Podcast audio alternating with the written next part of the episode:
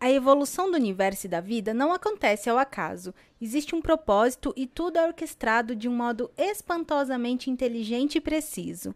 Tudo tem uma ordem, uma regência invisível aos nossos olhos. Depois de nove meses, a mãe, então, seguindo a ordem cronológica, entra em trabalho de parto e traz o seu bebê à luz. Todo esse processo se dá de maneira natural, espontânea, crescente e sincronizada. Um grande mistério é a harmonia entre o finito e o infinito. Eu sou Adriana, mãe do João de dois anos. E eu sou a Jordânia, mãe da Maia de quatro anos. E juntas nós viemos te falar que perfeita é a. Ô mãe! É...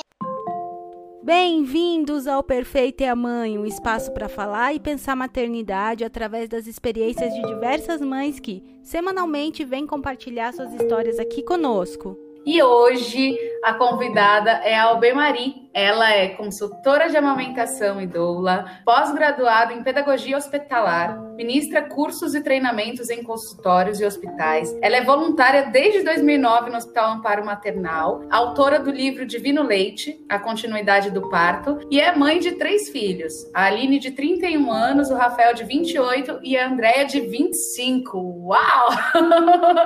Quanta coisa essa mulher é, meu Deus!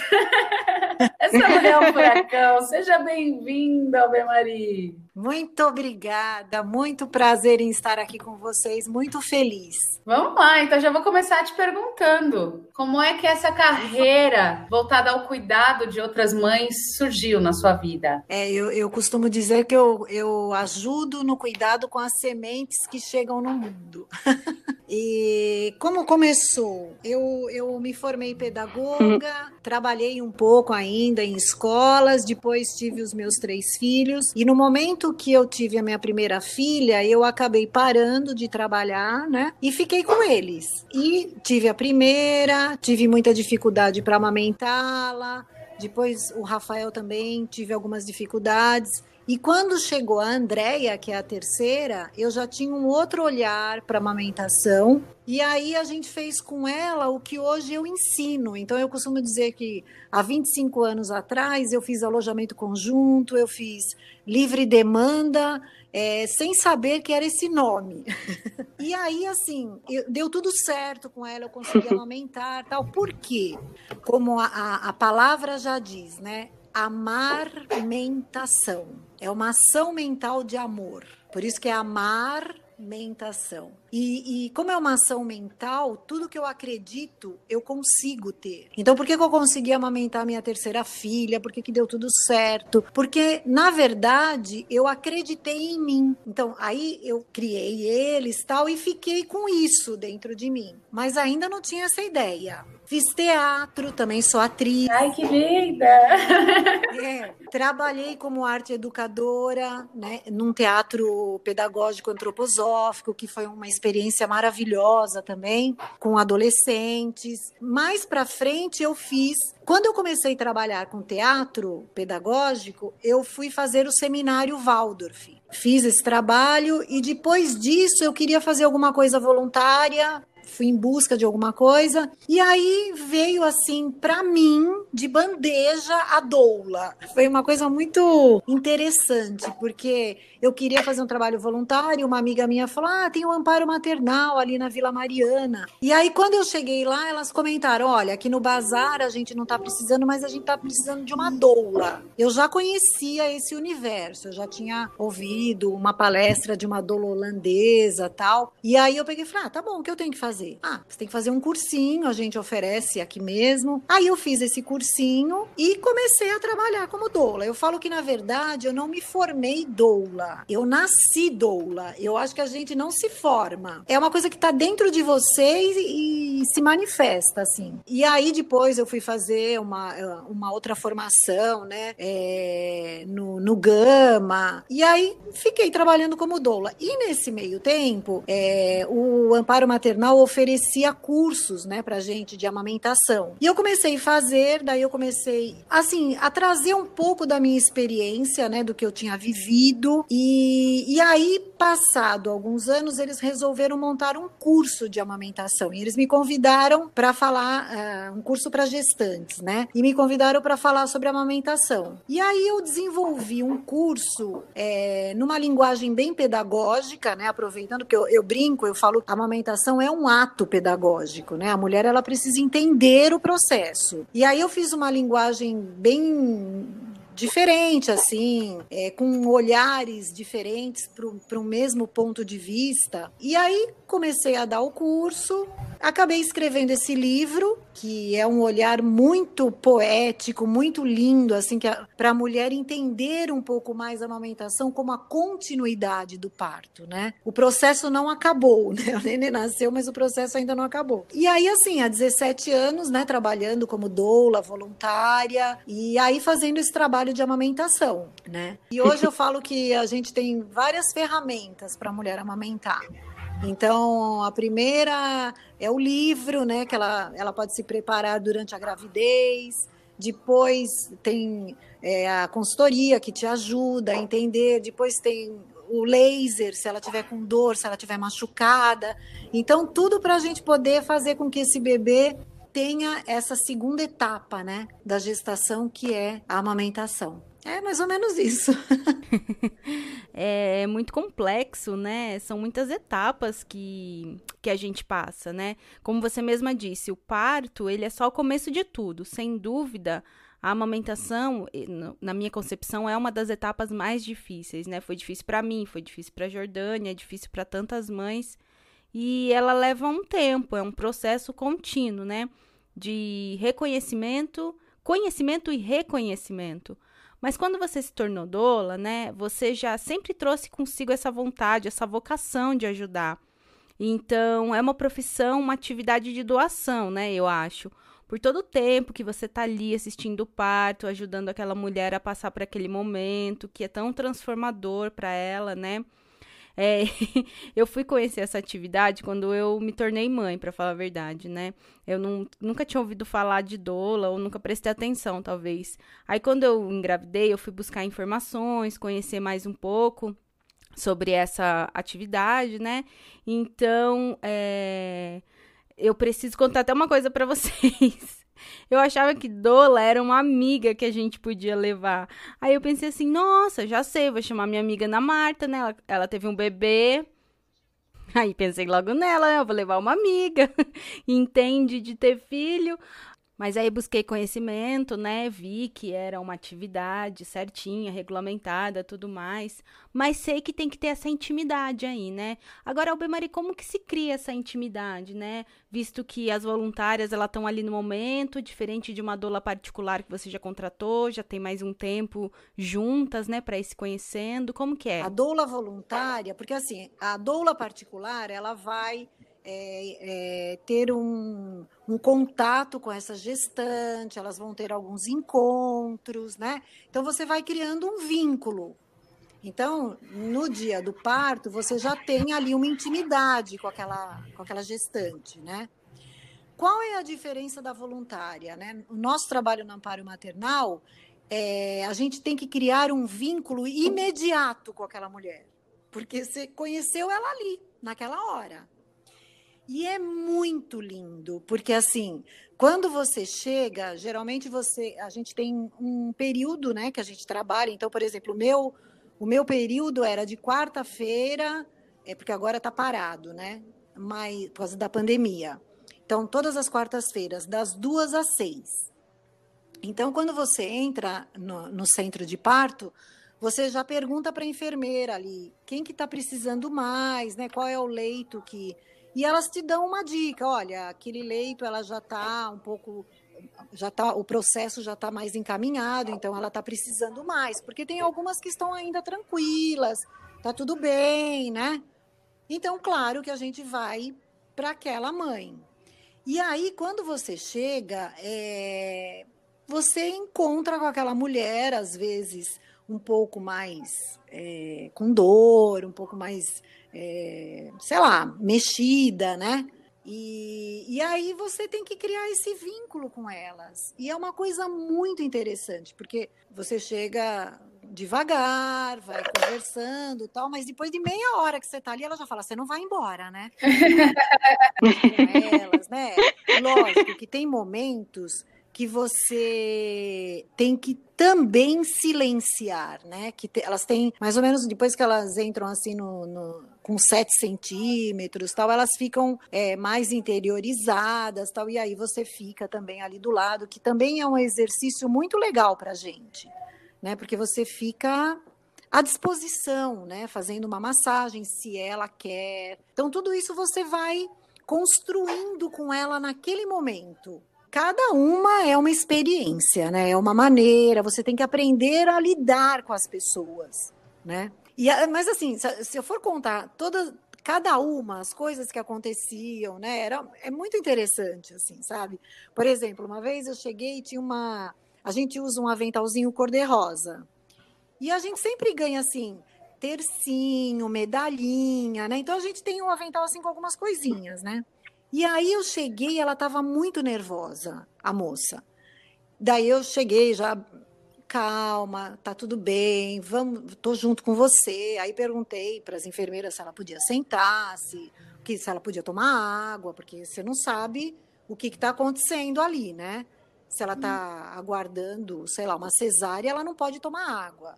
Se ela é, rompeu a bolsa, de repente ela não pode sentar. Então você tem que sempre então perguntei, não, ela tá tranquila, pode levantar, pode sentar. Então aí eu fui, estava muito calor. Vamos sentar um pouquinho, eu te ajudo. Quer uma água? Aí molha um paninho, passa na testa, vamos respirar juntas. Eu tô com você, tal. Meia hora depois, ela estava transformada, ela estava totalmente diferente. Ela estava quietinha, tranquila. Aí o marido dela olhou para mim e falou: "A senhora é de que religião?" É, porque assim. Então, foi assim, Deus gente, que te enviou. Foi, que, foi Deus que, que te enviou. Que nós, como doulas, a gente, você pode fazer, lógico, você faz um cursinho tal, mas assim, é.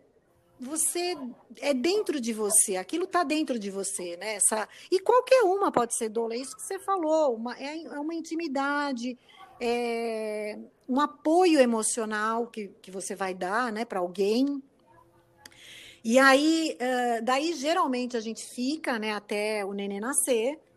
Então, por exemplo, meu horário era das duas às seis, mas eu, às vezes, muitas vezes saí de lá meia-noite.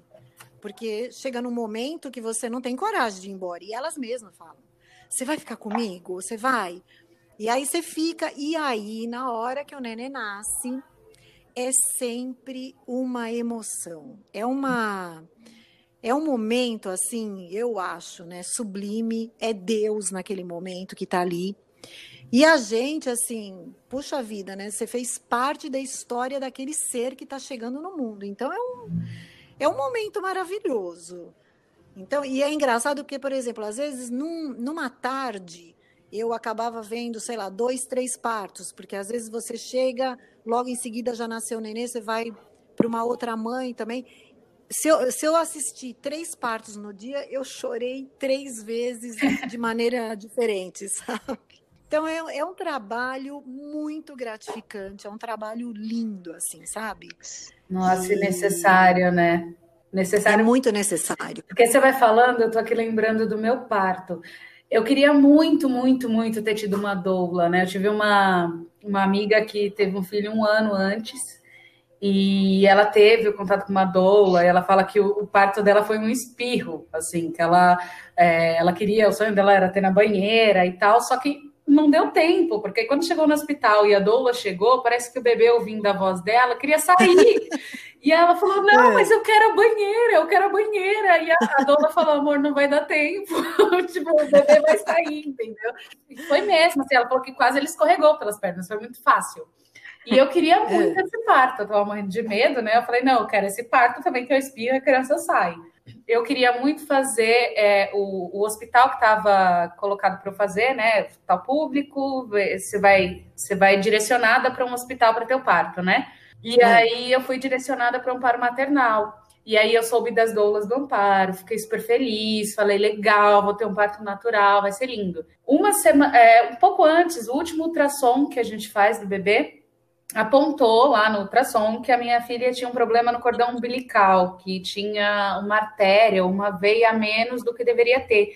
Então, isso poderia fazer com que ela tivesse alguma, algum órgão com alguma complicação e tal. Então, ela deveria, eu deveria ter o meu parto num hospital maior, é, com especialistas que pudessem atender todos os órgãos dela ali assim que ela nascer, para ter aquele apoio imediato. E aí me mandaram para Santa Casa. E, é. e, foi nada do que eu estava imaginando. Primeiro que lá eu não podia ter companhia nenhuma, nem o pai da minha filha pôde entrar, ele teve que ficar na recepção lá. E eu entrei para um quarto onde tinham várias mães, tipo, tinham seis mães, cada uma numa dilatação diferente, uma sofrendo muito, uma chorando, a outra já estava lá há dois dias, sabe? Tipo, era uma coisa assim, meio louca. Eu comecei é. super bem, estava tudo certo. E aí, quando começaram as dores, assim, Cara, o que eu queria era um apoio, era uma massagem, era um contato. E você não tinha, sabe? Você tinha que ficar largada. Chegou uma hora que a enfermeira Nossa. veio para mim e falou assim: Você quer ir pro banho? Vai, o banho falam que relaxam. Você quer, você quer ir para lá? Eu te levo lá. Aí me jogou num é. banheiro, numa cadeira de rodas, ligou o chuveiro e foi embora. E eu fiquei lá sofrendo, chorando e gritando naquele quarto, sozinha, oh. com aquela água que não, não tava adiantando de nada. Eu sei que depois de uma hora essa mulher voltou, falou: Olha, você tá gritando muito, você tá incomodando as outras, vou te levar para lá de volta. Ah, foi, tipo, foi, exatamente assim. Aí me levaram para a sala. E aí essa, essa que enfermeira horror, foi lá é, ver como é que estavam as outras mães. E aí ela foi fazendo o toque, né, para ver a dilatação e tal. Aí tinha uma moça do meu lado, que já estava com, a dilatação bem mais avançada, ela falou assim: é, ah, ó, você tá quase lá, faz força de cocô, faz força de cocô. Aí eu virei para ela e falei, e eu, pelo amor de Deus, o que, que eu faço? Ela falou, faz força de cocô também, faz força de cocô. Só que ela não tinha visto, ela não tinha visto nada, ela só falou, faz força de cocô. Acho que ela não confiou muito em mim. Ela falou, faz força. É. Menina, a dor era tanta que eu grudei nas minhas pernas ela falou para fazer força e eu comecei a fazer força de verdade. Eu senti umas coisas saindo, eu falei, eu tô fazendo cocô e eu não tô nem aí. eu quero que é, saia. É, é.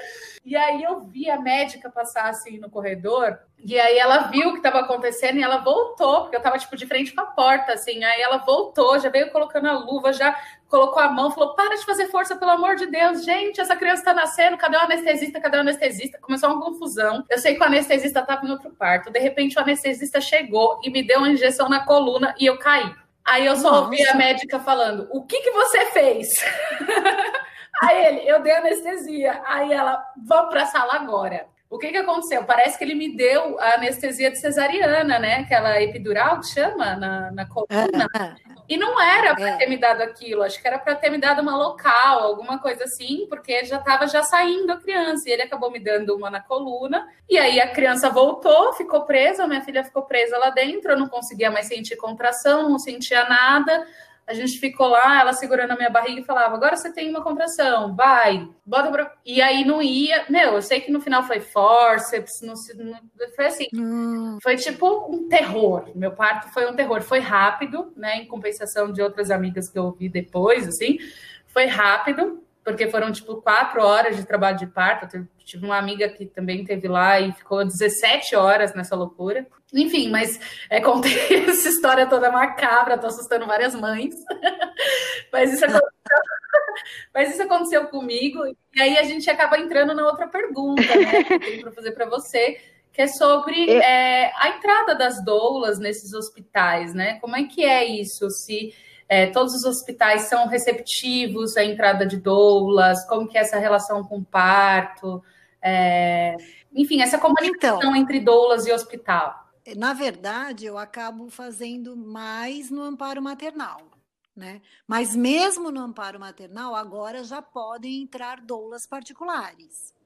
Agora, qualquer, eu acho que a maioria dos hospitais é, você tem que fazer um cadastro é, por exemplo, lá no amparo maternal, a doula particular, não a voluntária de lá da casa, mas a particular, ela tem que fazer um cursinho, não é um cursinho, vai, é um, são acho que duas ou três horas, ela tem que é, fazer lá um, Eles vão explicar um pouco como é que. É, exatamente, uma integração, integração, outros você faz só uma. Você é, faz lá um, uma inscrição para poder entrar como doula. Eu acho que todo hospital deveria ter, né? Eu não sei, sabe por quê? Agora com a pandemia, acho que mudou alguma coisa, né? Ou se tem que escolher, né? Eu sei que lá no Amparo não está tendo, mas de qualquer maneira, né?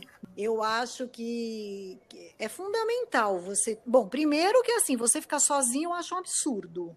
A não ser que ela não queira ninguém ou que ela não tenha ninguém. Mas mesmo que ela não tenha ninguém, aí é, é muito interessante, por exemplo, no amparo que, que, temos nós, que temos nós, né? As doulas voluntárias, porque é muito importante. É um, é um momento, assim, eu falo, né, que é um rito de passagem.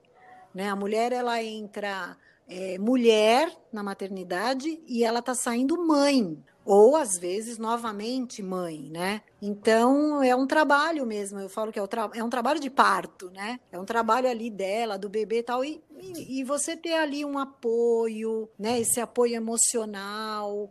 Então eu acho muito interessante, porque assim, é, mesmo que você esteja com o teu companheiro, né, ou tua companheira, sei lá, alguém que esteja ali junto com você, que é da família, muitas vezes também emocionalmente tá mexida. Então, Sim, todo... É o pai da minha filha ele falou que ele se sentiu muito mal porque ele não podia, ele me ouvia gritar e ele tudo que ele queria era entrar assim, tipo, e, falar, posso ajudar ela de alguma forma? E o segurança não deixava ele entrar e ele começou a ficar Nossa. em pânico assim do lado de fora, porque ele não sabia o que fazer, sabe? Tipo, será que ela tá bem? Será que minha filha tá bem? O que que tá acontecendo? E, e não pode, né? Não sei como que é em outros hospitais, mas é. eu sei que lá eles não pode, é só mãe, só mãe que está em trabalho de parto fica na sala. E aí, quando a criança está nascendo, eles chamam a criança, eles perguntam é, se tem alguém para assistir o parto. E aí, nessa hora, chamaram o pai da minha filha, ele entrou, assistiu o parto, eles tiraram minha filha, me mostraram, mostraram para ele e falaram: pronto, agora pode ir embora. Nossa. Foi isso, sim. Ela foi ter o contato com ele no dia seguinte, no horário de visita, por meia hora. E ele falava, cara, eu fico indignado, porque às vezes tantos homens que fogem da paternidade, que não estão nem aí, que não querem, e aí eu tô aqui, todo disponível, tô aqui para ver minha filha nascer, para ajudar a mãe da minha filha no que ela precisar, e eu não posso entrar, porque o hospital não me permite entrar. Isso é absurdo, assim, né? É um absurdo. Não, eu, eu, eu digo assim, né? É, até no meu livro eu escrevo lá, é, que nós mulheres, né?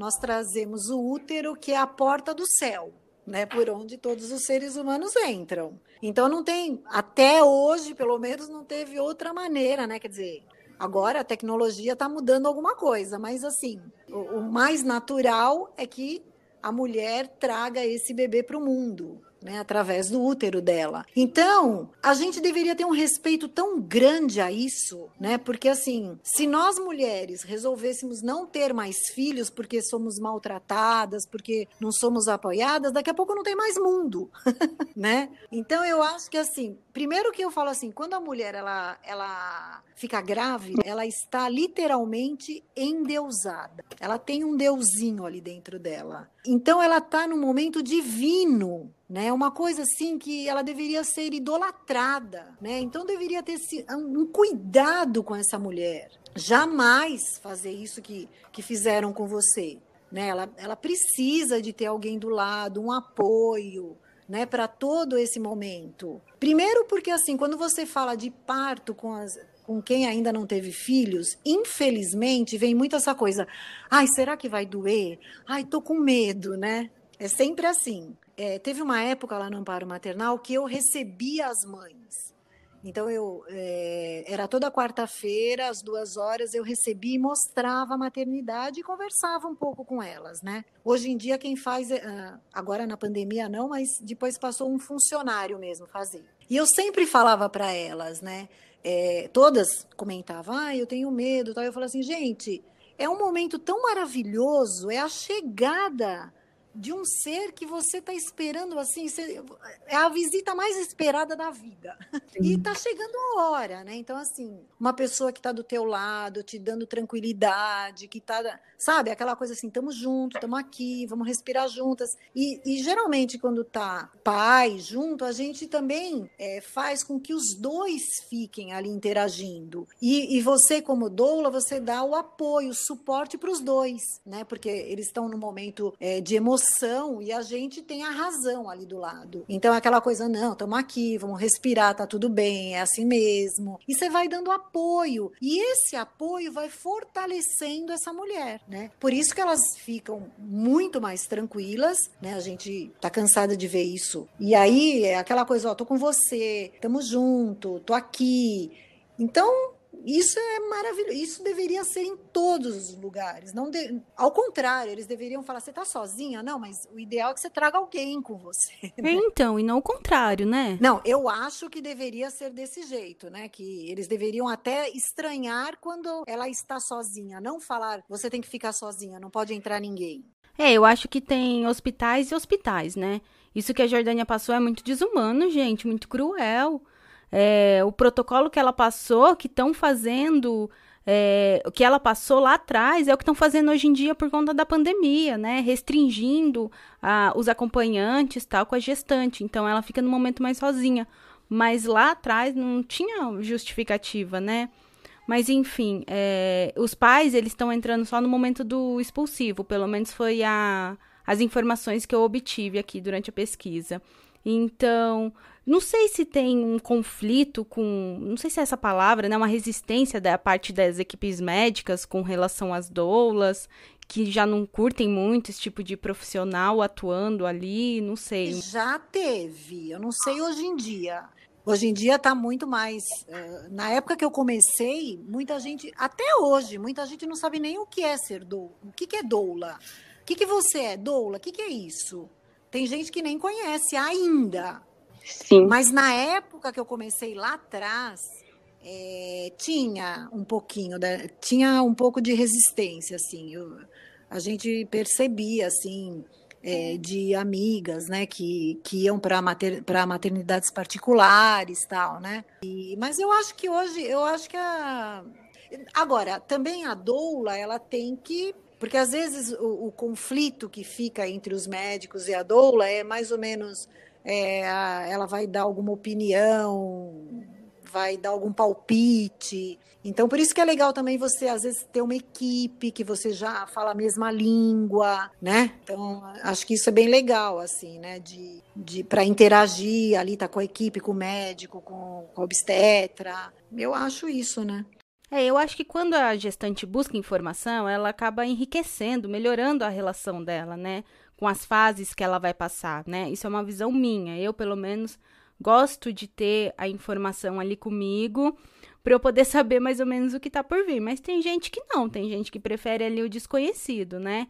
É, nessa busca de informação e tal. Qual que você acha que é um momento ideal na busca de um profissional? Em que momento da gestação a, a aquela mãe já pode começar a buscar ajuda de profissionais para fazer o acompanhamento com ela? Olha, eu acho assim, é, as minhas pacientes, né, que me procuram, por exemplo, como doula, vai, é, geralmente elas, quando a, quando a mulher fica grávida, às vezes ela já te procura, ah, eu gostaria, tal. Então, sempre falo, olha, lá para o quinto, sabe? É, que hoje em dia a gente já não fala mais quinto mês, sexto mês, fala semanas, né? Semanas, adoramos semanas. Eu, eu, eu falo em mês ainda, que eu não consigo entender essas semanas, eu acho muito confuso. Com nove meses nasce, é o que eu preciso saber.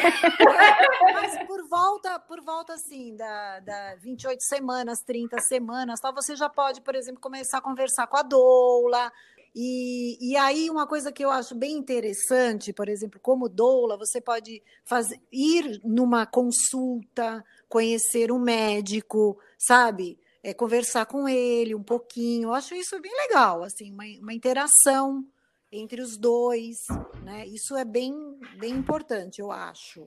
E depois, é, Aí, aí geralmente, né, o trabalho da doula, você também vai conversando com ela no, nos outros, nas outras semanas que, que uh, antes do parto. já mais para o finalzinho, você já está mais presente com ela tal. A amamentação é também, eu acho que assim, por exemplo, umas 34 semanas, é legal ela fazer uma consulta.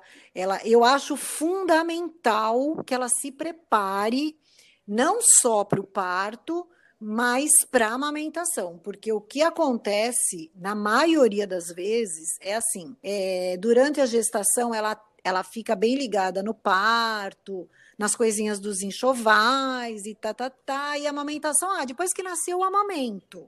Né? Geralmente é isso. Lógico, depois que nasce a gente vai amamentar, mas se você estiver preparada, a gente conversa, explica tudo, aí é muito mais fácil, porque você já está bem mais fortalecida. Né? Então, até às vezes elas falam assim: ah, mas se eu fizer uma consulta de amamentação é, antes, depois eu vou ter que, você vai ter que ir lá Olha, uma coisa é uma somatória. Então, você vem, quando você vem, por exemplo, no consultório, ou eu vou na casa, e a gente fica ali duas horas, duas horas e meia, falando tudo o que vai acontecer, o universo do bebê, o que, que acontece com esse bebê nesse primeiro ano de vida. Você vai entendendo um pouco todo esse processo. Isso é na teoria né? Só que você está totalmente voltada para essa conversa. Quando o neném nasce, você já está totalmente dividida. Então você está, às vezes, em, com algum desconforto no corpo, você está com o neném que chora, então é outra coisa. Então é muito mais fácil você estar com essa teoria bem fortalecida e aí, se precisar, eu vou lá e na prática aí a gente coloca, porque aí também é uma coisa bem singular entre os dois, né? É, quando você quando você, por exemplo, dá um curso de amamentação, ou você vai fazer uma consultoria antes do neném nascer, é uma coisa muito. Você está falando assim para um público geral, mas na hora que o neném nasce é você e o teu bebê. Então, nessa individualidade, o que, que eu preciso. Então, a gente vai fazer os ajustes que precisam para que tudo dê certo. Então, eu acho assim, é muito bom quando ela, ela, ela se prepara para tudo, né, na vida. Tudo que você está mais preparada, você já está sabendo algumas coisas, isso ajuda demais, né? E quando acontece assim, por exemplo, nesse caso da minha amiga, né, que teve a doula lá, que se preparou, que queria o parto na água, na banheira, tal, ela preparou, escolheu tudo, criou todas as expectativas, né, para acontecer daquele jeito que ela imaginou, e não aconteceu assim, né? É, eu sei o que foi para ela como mãe, mas eu queria saber para você, como profissional e também como mãe, né? É, quando acontece disso, assim, de, de o que uma mãe planejou não acontecer do jeito que ela planejou, como é que fica essa situação, né? Depois da frustração ali da mãe, como é que é. vocês lidam com isso? Então, é assim, eu acho primeiro que ela não, ela, ela, ela não pode criar uma expectativa muito grande porque o, o parto é uma caixinha de surpresas. Né? Então, assim, a gente não sabe. Ela, por exemplo, eu particularmente acho que se ela chegou já assim, o nenê já nascendo, para ela foi lindo e maravilhoso, né? Foi uma coisa muito bonita. É, ela teve um trabalho de parto super rápido, foi legal, assim, eu vejo por esse lado. É, mas ela queria de um outro jeito. Tá? Então, assim, para não criar essas frustrações, eu acho que você tem que falar: olha, é, eu vou me preparar, porque às vezes a mulher ela se prepara para aquilo, que eu vou querer daquele jeito tal, e chega na hora, ela faz uma cesárea, né? Não deu certo, ela tem que fazer uma cesárea. Ou ela ficou, é, sei lá, 17 horas em trabalho de parto, tal, e chegou na hora H, teve que fazer uma cesárea. Isso acontece. E aí, como é que fica? Bom, primeiro que eu sempre comento assim, porque muitas vezes você ouve assim, nossa, você ficou tanto tempo em trabalho de parto e teve que fazer uma cesárea, nossa, quanto tempo perdido. Não sei se vocês já ouviram essa frase. É, eu sempre penso assim, nunca é perdido né? O teu bebê está lá dentro, ele está se preparando. Eu, eu, eu faço uma imagem assim do parto, como se fosse é, um, parto normal seria mais ou menos é, como quando você está dormindo, quentinha, é, lá num quartinho escuro e alguém vai, bate na porta, abre um pouquinho a janela, você olha para um lado, vira para o outro, continua dormindo, daqui a pouco eu vou, abro mais um pouquinho a janela, até que você desperta e levanta. Eu acho que esse é o parto normal. a cesárea é aquela coisa, cesárea marcada. É, abre a janela, acende a luz e levanta, né? Então não teve todo esse preparo. Então por isso que eu falo que mesmo que ela fique num trabalho de parto, foi muito bom para o nenê, para esse entendimento, né, para todo esse é, esse amadurecimento final dele e tal. E mas assim, eu acho que que a mulher ela tem que ter, lógico, bons pensamentos, ela tem que é, criar mais ou menos na cabeça dela o que ela gostaria que fosse e tal, mas não dá para criar para ter certeza que vai ser daquele jeito. Então, quanto eu acho que isso tem que ser deixar bem claro assim para a mãe.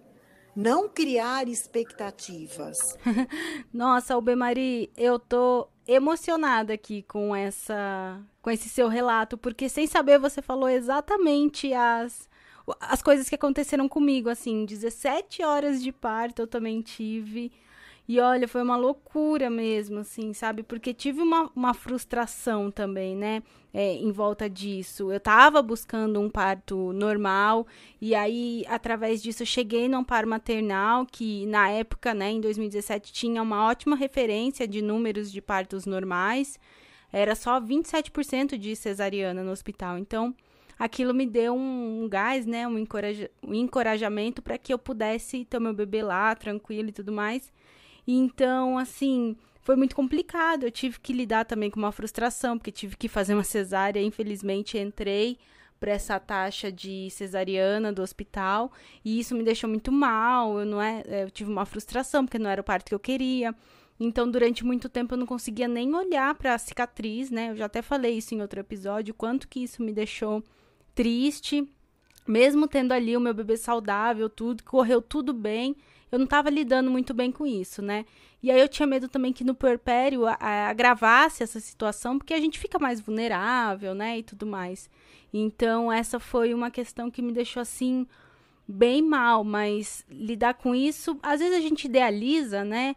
E a gente tem que estar tá preparada para essas intercorrências, não, não, tem jeito. Não, e tem uma coisa assim que você, você, é, é, eu vou te falar, talvez já te falaram. Lá no amparo maternal, você só faz uma cesárea se realmente tiver uma necessidade, não é, uma desculpa. Tem que ter um motivo. Então, assim, porque tem alguns hospitais que a gente sabe que assim, eles dão uma boa desculpa e fazem. Você provavelmente você fez porque houve uma necessidade. Isso é bem certo. Então, assim, eu acho que você tem que ter essa tranquilidade de saber: olha, eu tentei, eu gostaria muito que os meus filhos que o meu filho tivesse nascido de parto normal, eu gostaria que fosse assim, mas o mais importante de tudo é que ele está aqui, que ele está ele tá saudável, e é isso, a gente tem que deu o que o que aconteceu aconteceu né?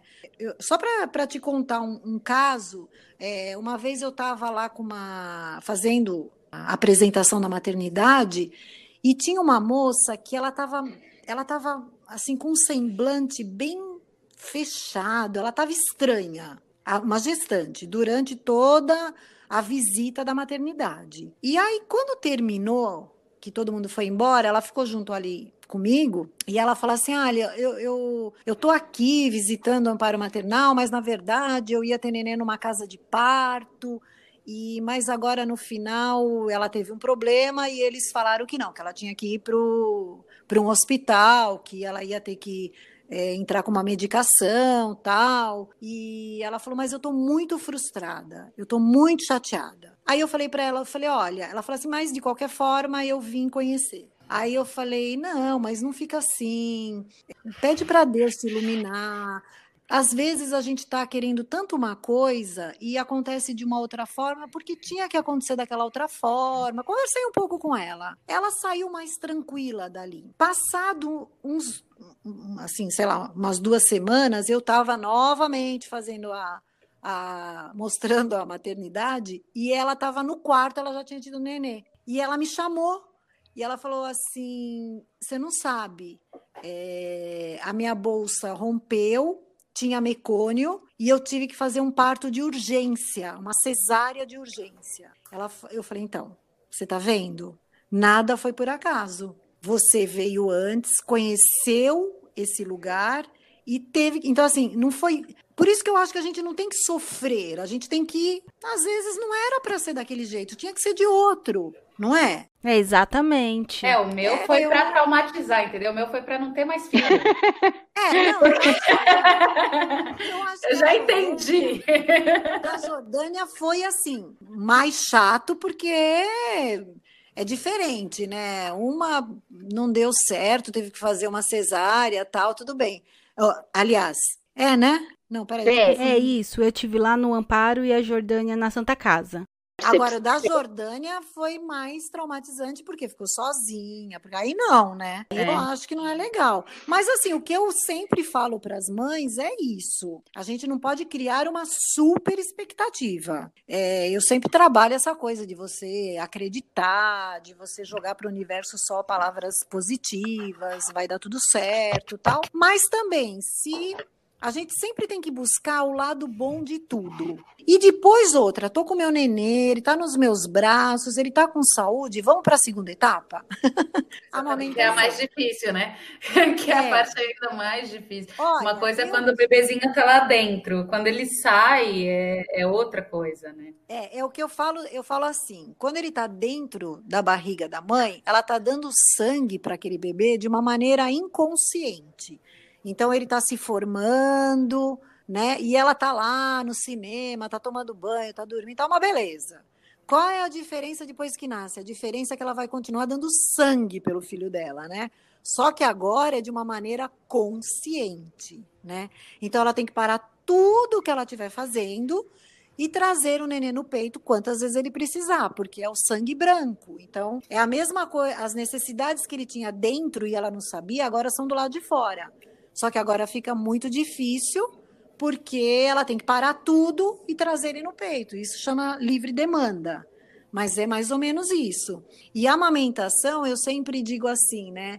É, a amamentação também é uma caixinha que é que eu falo que é um tesouro que tem naquela caixa, é um tesouro maravilhoso, que a hora que ela abrir aquele, aquela caixa, ela vai ficar rica para o resto da vida mas tem 3 mil chaves. Então, às vezes ela abre na primeira, às vezes ela abre na segunda, às vezes demora para ela achar a chave certa, mas na hora que ela abre, ela fica rica para o resto da vida. Então, é uma questão de ajustes, de paciência, né? Mas o ideal é que ela consiga abrir a caixa e dar tudo certo. Então a gente está aqui para isso, né? Para ajudar. é isso mesmo. É, você diz no seu livro, Divino Leite, a continuidade do parto, que por sinal tem um nome muito sugestivo, né? É, de conhecimento e reconhecimento da mãe com a, com a cria dela.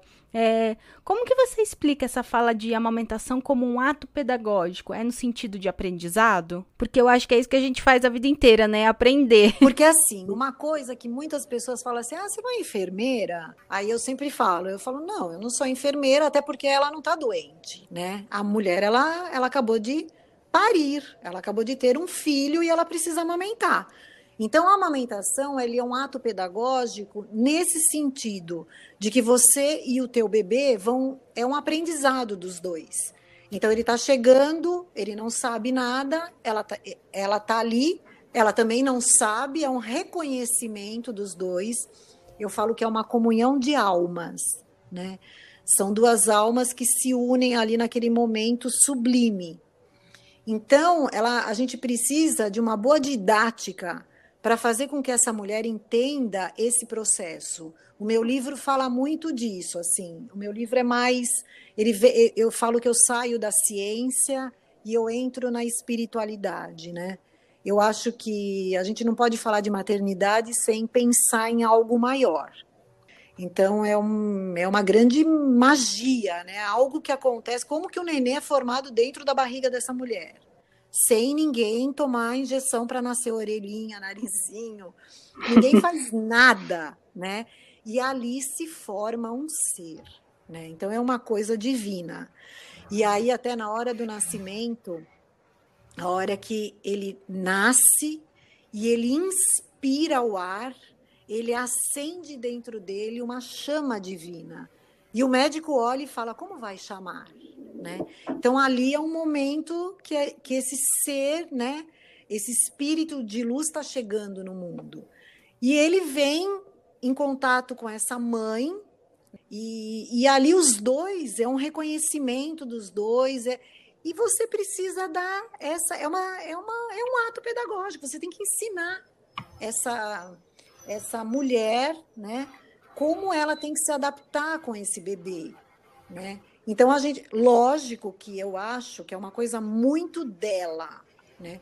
Só que infelizmente hoje em dia é, nós mulheres estamos assim muito afastadas dessa dessa intuição, desse feminino, dessa então da, da maternidade, né? Hoje em dia você vê, às vezes uma, eu vejo muito no, nos meus atendimentos, né? A mulher é uma grande empresária, ela trabalha, ela, ela consegue é, trabalhar ali com 3 mil pessoas, ela dirige todo mundo tal. E quando ela tem o neném, ela olha para o neném e fala: e agora? O que eu faço? Então ela precisa acionar esse botãozinho aí, né? Que ela sabe tudo. Então é uma conexão dos dois. Então eu acho que isso é um ato pedagógico. Olha, é, é uma tristeza não ter te conhecido antes, mas é um presente te conhecer agora, assim, de ah, verdade. Ah, mas, mas, não vai ter uma próxima Não, não, Deus que me livre. Você Poxa mesma disse, você mesma disse que tudo acontece por um motivo, e eu acho que o motivo da minha, do meu parto ter acontecido assim era assim, ó, querida, chega, fecha a fábrica. Você já viu como é que é a experiência? Tá bom, tá bom, fica só com essa. E aí vem a dificuldade depois da criação, né? Que a gente está aqui falando do parto, desse despertar da maternidade, que é, que é uma coisa linda, é uma coisa divina, né? Que tem a ver com, com a divindade que é a mulher, né? Porque a mulher é uma divindade. Isso tem muito a ver. Mas as dificuldades também existem, né? E elas são muitas. E talvez eu seja essa mãe empresária aí que dirige 300 pessoas e em casa olha para a criança e fala: Meu Deus, como é que eu faço isso? Será que eu estou fazendo isso certo? Então, acho que só um tá bom, já é trabalho suficiente, já vale pelos 300 lá de fora. Eu acho que agora você tem que escrever o Divino Desmame, que eu tenho certeza que eu vou comprar. Porque a amamentação no início foi tão difícil, mas depois deu tão certo, menino, que tá difícil desmamar, viu? Olha, eu travo uma luta diária, mas é uma relação de carinho, né? Não, não é mais alimentação. Agora com essa pandemia que a gente tava tá o tempo todo junto, eu tava indo super bem antes, depois eu regredi, e aí ele voltou no peito e tal. É cansativo. Eu acho que chegou o momento assim de parar. Eu sempre falo isso, né? Acho que todo episódio eu falo isso. Mas eu queria que fosse um desmame gentil, é, não sei se é esse é o, é o termo, né? É, eu... é, é. Mas é que tá difícil, tanta gentileza assim. Olha, eu vou falar uma coisa que hoje eu estava ouvindo o programa de vocês, um dos programas, hum. que vocês falam muito da, da culpa da mãe, né? Isso. E eu costumo falar, eu sempre falo isso. Quando o nenê nasce, primeiro sai o nenê, depois sai a placenta e por último sai a culpa. Porque a gente se culpa de tudo. Eu até escrevi um texto no meu Instagram lá que eu falo. É, a culpa ela só muda de fases, porque até hoje ela me segue, né? Então, assim, na verdade, a gente tem culpa de tudo, né? Porque a gente quer acertar tanto, né? E, e eu sempre falo isso para as mães, né? Quando eu vou lá é, na chegada do bebê ou quando eu vou ajudar essa mulher na amamentação, eu sempre falo: olha, a partir de agora, vocês vão escrever um livro, né? As páginas estão todas em branco. Cada dia vai ser de um jeito e é uma história que vai acontecer, né? Vocês vão escrever uma história de vida. E, e nessa história tem erros e acertos, porque a gente, né? A gente também aprende muito. Eu acho que os filhos eles ensinam muito para gente, né? E aí, então assim, é, eu estou falando isso porque assim o desmame às vezes a gente é, é uma coisa muito de você e da tua filha, né? Eu falo que assim a mulher ela tem que estar tá fortalecida. Se ela estiver fortalecida, se ela estiver convicta de que está na hora de parar, fica mais fácil. É, tá vendo, então, A culpa é da mãe, não é do filho, não. Eu também acho. É, ah, eu sei, eu sei que a culpa é totalmente minha. Mas é, eu faço quando me convém, né, gente? é, eu uso nas vacinas, eu uso no momento que ele tá nervoso. É um calmante natural, então é perfeito. Mas eu percebo que tem mais atrapalhado assim do que ajudado. Então eu preciso me centrar tá? Já entendi que a culpa é minha, tá bom? É, na hora que você falar, não, agora tá bom, ele é mais. É, você vai ver que a coisa flui natural, assim, é uma coisa que vai dar tudo certo. É. Eu comecei a falar pra minha que tinha acabado. Eu falava, você mamou tudo, filha, já acabou já. Aí ela falava, mãe, acabou, deixa eu ver. E eu sim, aí eu fingia que eu apertava, assim, eu falava, tá vendo? Não tem mais nada. Ela vinha com a boquinha, eu não, filha, se você fizer isso, porque não tem mais nada. depois de tanto falando isso, ela acreditou, assim. Mas foi, foi depois dos dois anos. Eu falei, não, eu tenho que amamentar até os dois anos, né? Minha obrigação é esta, até os dois anos, tá certo. Deu dois anos e um dia, eu já falei, opa. Ah lá, meu Deus.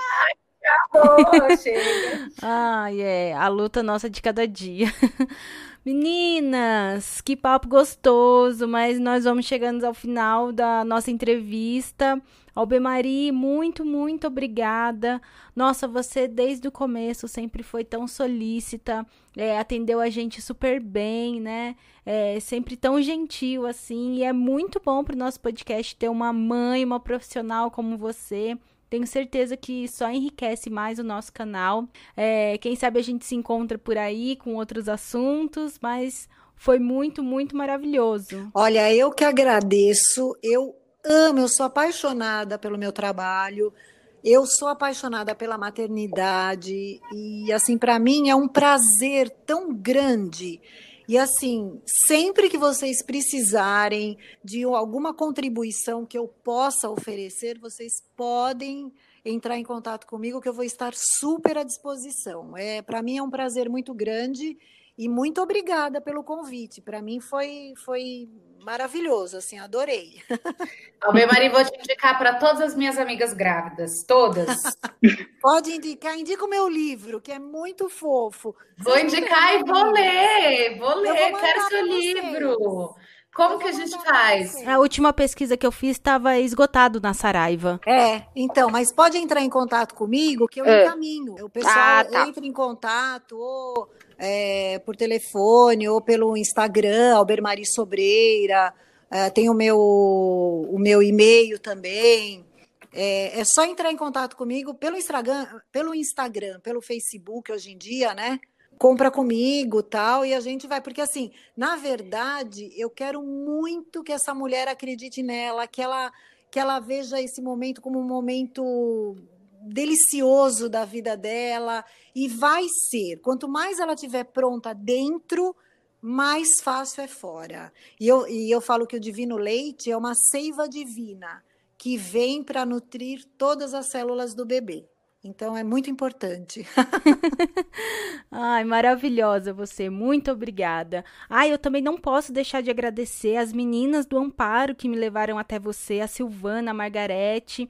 E eu também é, queria mandar um beijo especial, se um dia ela ouvir, para Marlene, também tra trabalha lá. Ela foi uma pessoa que me ajudou muito na época que eu tive meu bebê lá, então eu tenho muita gratidão é, por ter conhecido pessoas assim de lá.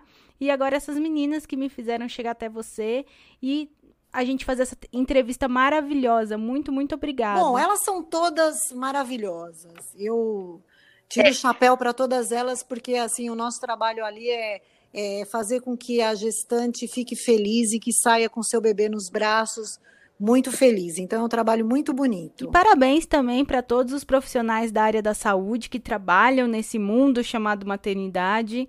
É, são pessoas incríveis, porque ajudar a trazer um bebê para a vida é assim celestial, é maravilhoso.